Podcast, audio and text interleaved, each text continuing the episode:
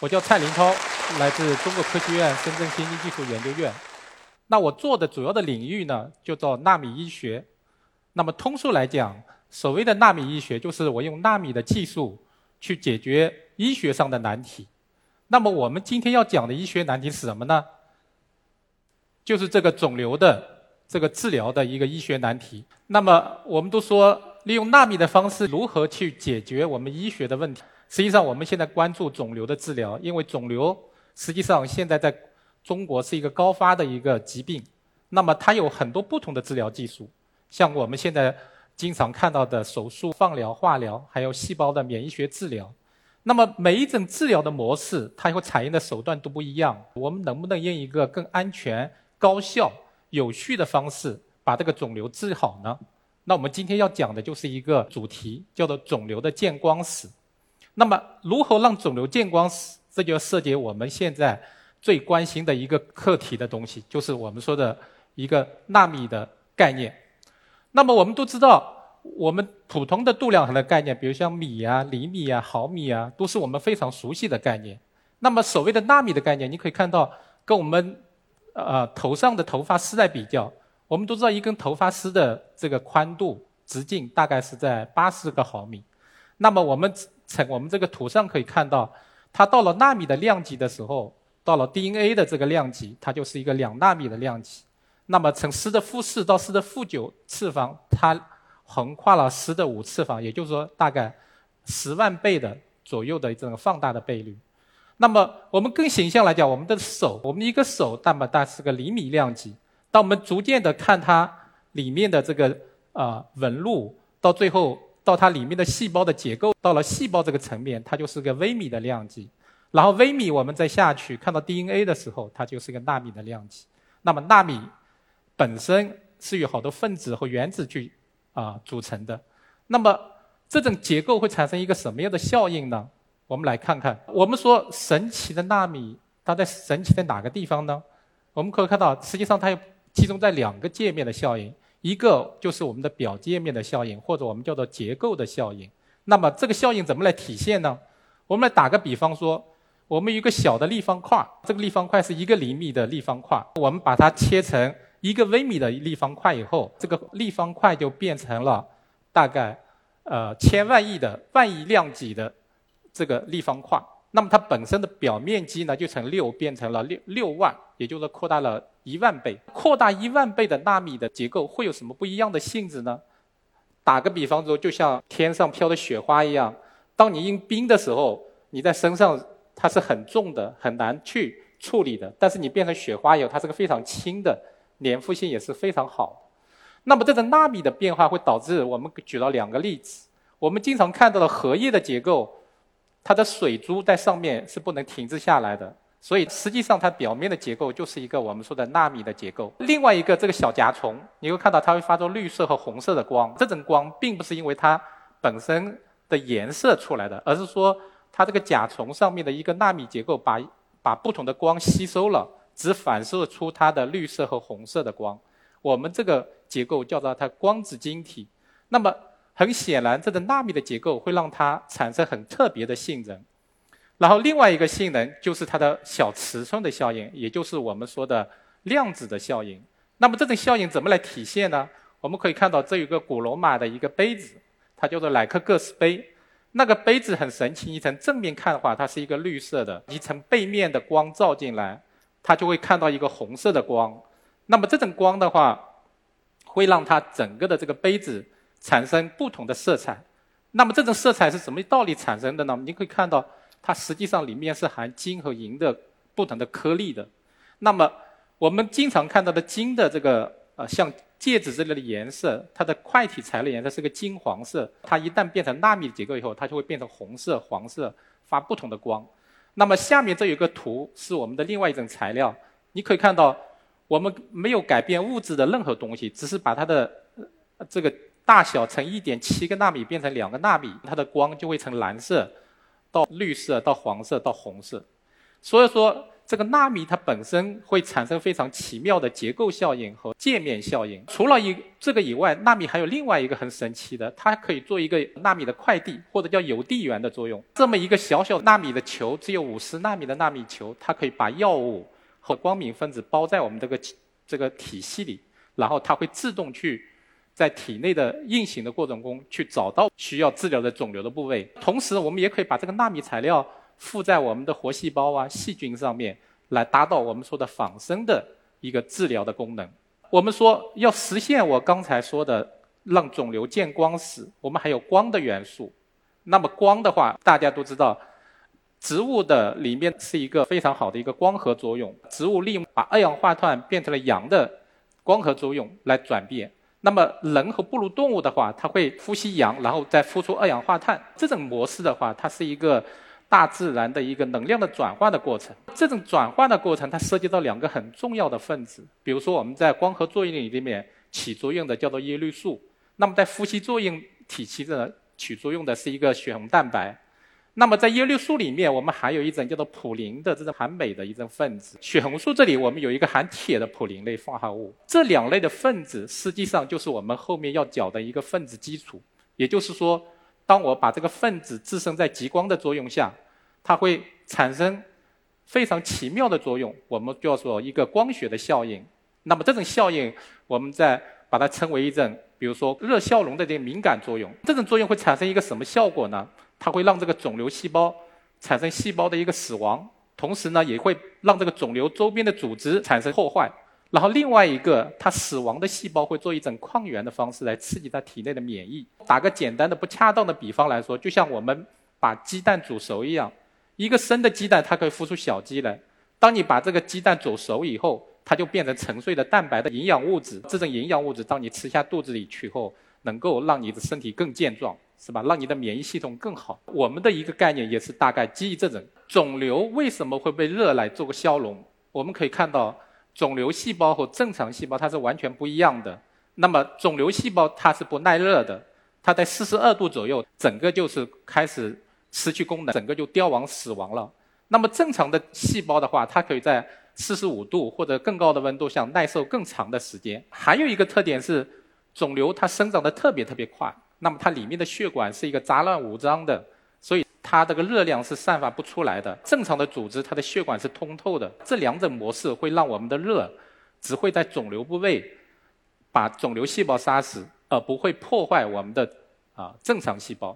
我们就会想了，如果是加热能把肿瘤杀死，我们能不能去泡泡温泉呢？像这只日本的这只猴子，在冬天里泡在温泉里，特别的侠义。但是泡温泉或者是通过发烧的方式，并不能把肿瘤细胞杀死，因为。它有两个原因，一个是你恒温的状态下并不会破坏整个的肿瘤组织，而且对于人来讲，它是个恒温系统，它是个三十七度的恒温系统，它整会自动调节你这个温度。当你人整个的发发烧到四十二度的时候，对人的人脑和整个会发生一些病变，所以它是个不合适的过程。所以我们需要来制造一个纳米的仿生的导弹的技术。那么这种技术可以让我们定向定位到肿瘤部位。然后把它杀死，而且也不破坏我们所谓的正常的组织。那么，有这个纳米的体系，我们怎么去找到这个肿瘤呢？是不是？比如说，如果我们找到肿瘤，而且也不破坏那个正常组织，那就做到一个非常完美的一个方案了。这个方案怎么来体现呢？我们可以看到，就是。因为肿瘤的部位它生长的非常快，所以它的这个血管还有它的组织是一个渗漏的体系。也什么叫做渗漏的体系？就是说它里面有好多空穴，好多里面的一些狭缝。这个纳米的东西在体内循环的时候，它就会边循环会卡在那里，所以它会越吸越多。这是一个我说的一个完全被动的过程。还有一个过程就是我们在纳米的表面上把它修饰到很多色别的分子，这个分子。的作用就像古建筑的毛笋的结构一样，它会把细胞给抓住，或者把病灶给抓住。那么这样的方式的话，就很容易把我们的药物整个的递送到我们的组织上去，然后发挥我们重要的作用。这个作用我们把它叫做一个分子的靶向的作用。有了这个技术以后，我们也找到这个肿瘤，那么它最后会发生什么情况呢？我们就会把这个肿瘤部位整个的做出来。整个的肿瘤是怎么来做的呢？它实际上是相当于是，这是我们的激光制造的一个纳米的颗粒的制备过程。也就是说，刚才我们说了，我们有纳米的技术，有光学的技术，两个结合，那么怎么来去实现它呢？我们首先要把这个纳米的这个光学的这个药丸给做出来。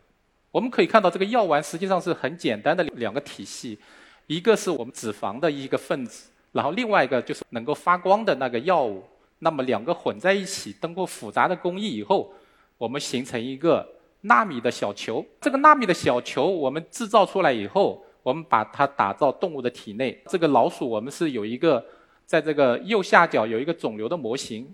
那么你可以看到，当我们把药物打进体内的时候，它在到处乱窜，是不是？你看，因为我们这个药是发荧光的，所以你可以看到整个老鼠身上都是这个药。但是你可以看到，随着时间的推移，它在别的地方的药会慢慢的被身体内的酶构成来降解掉。比如说，我们现在看到二十四小时的时候，它只会在那个肿瘤的部位有非常高的负极。那么有这种差异化的负极以后，我们就可以用我们的激光去照射了。这个右上角是一个我们完全的一个动态的治疗过程。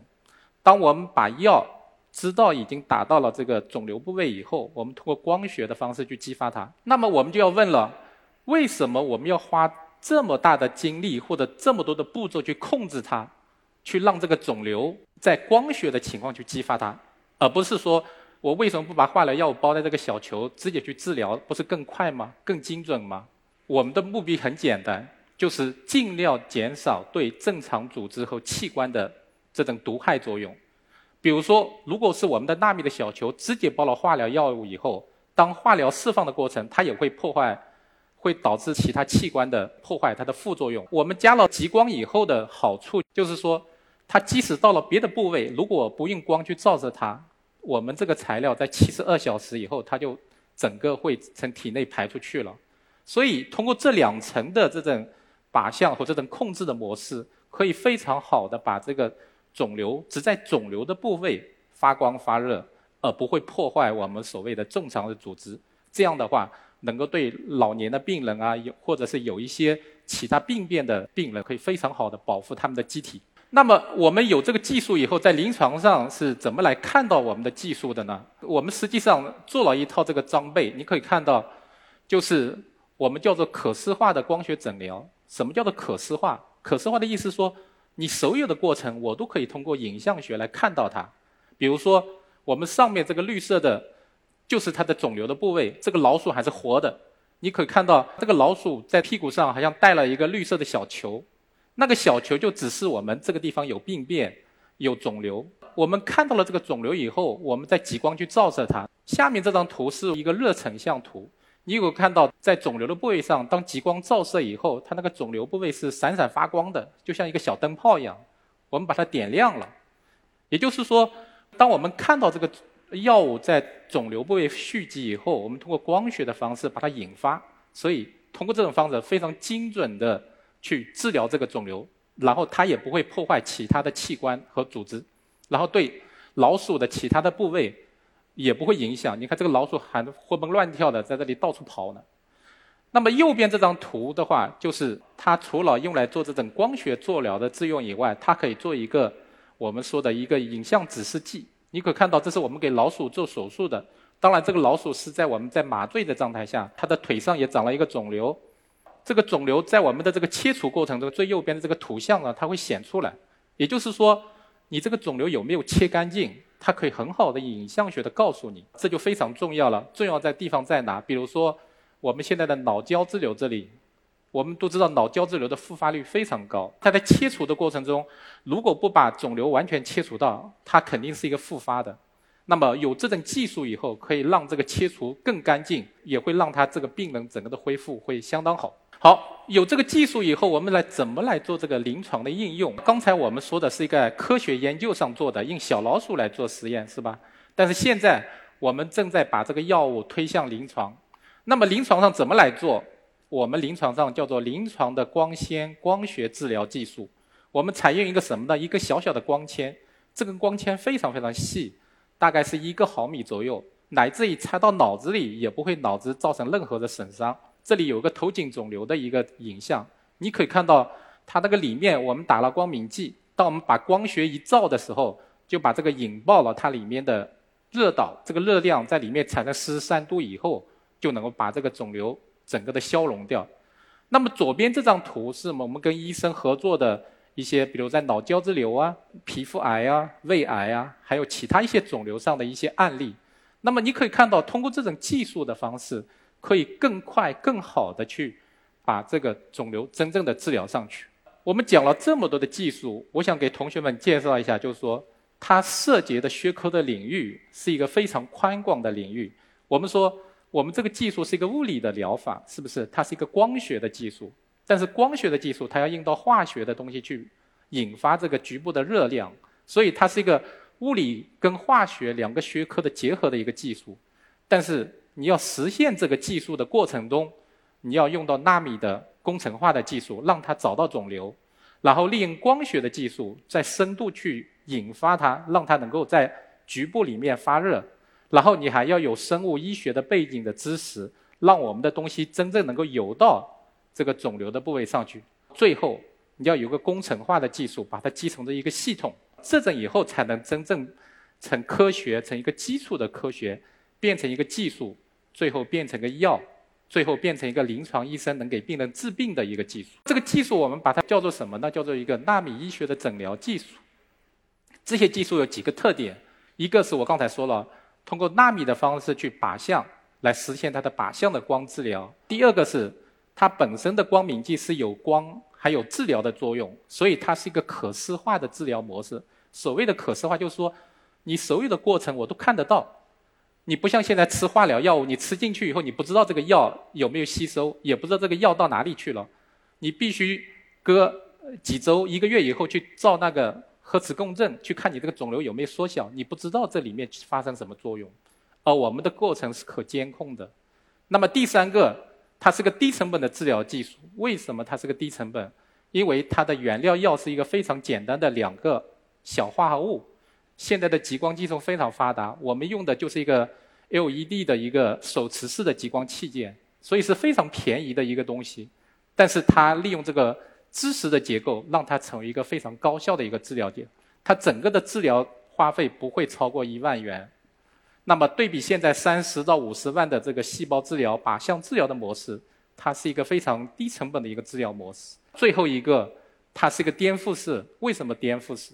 因为它是一个物理的疗法来达到一个完全生物学和医学的对肿瘤的一个消融的作用。我们讲了这么多纳米，纳米以后会发生什么呢？我们都说纳米非常神奇，但是我可以跟大家说，纳米也是以分子组成的。那么我们后面要做的事情就是把纳米转到一个分子。当然，我们说为什么要转到分子？因为一个分子的功能，如果说能够实现刚才我说的一系列的成靶向、光疗、治疗、成像的多种功能的话，那不是更神奇吗？是不是？所以你可以看到，我们这个单分子这一块，我们可以用它去看到这个。老鼠身上的肿瘤，然后它在不同的这个周期的这个发展的这个进程，然后我们又看到这个小叶小叶片，这个叶片我们是不采取任何的手段，就是对这个叶子和这朵玫瑰花都不会产生任何的伤害，因为我们的光是一个近红外的光，是一个一千多纳米的近红外的光，这种光可以穿透这整个的结构，通过这个技术可以很好的看到这个玫瑰花的内部非常精细的结构。那么，如果这个有病毒或者某些植株的话，我们可以用这种方式研究它的一些感染的过程。第二个就是现在机器人非常火热，AI 也非常火热。那么纳米的方式能跟 AI 结合吗？能跟机器人结合吗？它是可以的。我们都知道，我们刚才说的纳米的小球是一个完全的一个材料，一个被动的东西，它自己不会跑。那么，如果我们在这个小球上加上一个动力，就像我们说的。我们现在的火箭是通过烧氢、液态氢或者其他燃料发射上去的。那么，我我们能能不能利用人体内部的葡萄糖、尿酸，通过这些化合物的催化的过程，产生一个动力？那么，我们这个动力实际上现在有体系，我们已经实现了。我们这边今天想讲的一个是一个外场的控制，也就是说，通过一些磁场来控制我们说的 AI 的一个纳米机器人。这个机器人是什么呢？它是一个海洋里的一个藻类。这个藻很神奇，它身上有七颗磁珠，一个非常小的磁珠。那么有这个磁珠以后，当我们在身体上带着这个光敏剂的时候，在这个最左边的这个，我们可以看到，它随着磁场的话，它可以随便调整方向。也就是说，我想到它往东，它就往东；它往西，它就往西。那么通过这种模式的话，我们很容易通过动力系统去达到我们想要的部位。比如说肿瘤，它在一个很深的部位，比如说胰腺癌或者别的癌症，你可以通过这种方式让它更好的到达肿瘤部位。那么这种模式实际上在五九年的时候，我们的菲曼博士就说了一句话，他说：“如果能够把一个外科医生通到肚子里，那不是特别棒吗？是不是？我不去医院了，不要去做手术了，我通过这种模式，把它整个的治疗完以后，然后这个这个本身这个东西就降解走了。所以这是我们的一个梦想，但是至少我们已经实现了一个前端的这个理念上的东西。那么最后我想说。”纳米的技术和科学的技术需要有工程的技术相配合，这个工程就是器械。我们需要有这个极光的器械，这个药物的器械，我们可以看到，我们通过光纤光学的方法做了这个这个器械。这个器械可以做什么事呢？这是一个啊跟内窥镜结合的一个光纤光谱系统。你可看到最左边的这个图是它的一个肠子内壁的一个图，中间这个是它的荧光的成像，啊，再后面的是它的。这个切片的图，最后是它这个光学治疗的原生态的图。通过把药物、器械、工程整个的结合，最终我们希望能够把这个肿瘤，把各种不同的肿瘤能够把它给消灭，能够把它给控制住，能够让像现在整个威胁人类生命的这个肿瘤能够真正的控制好。好，我的演讲到此完毕，谢谢大家。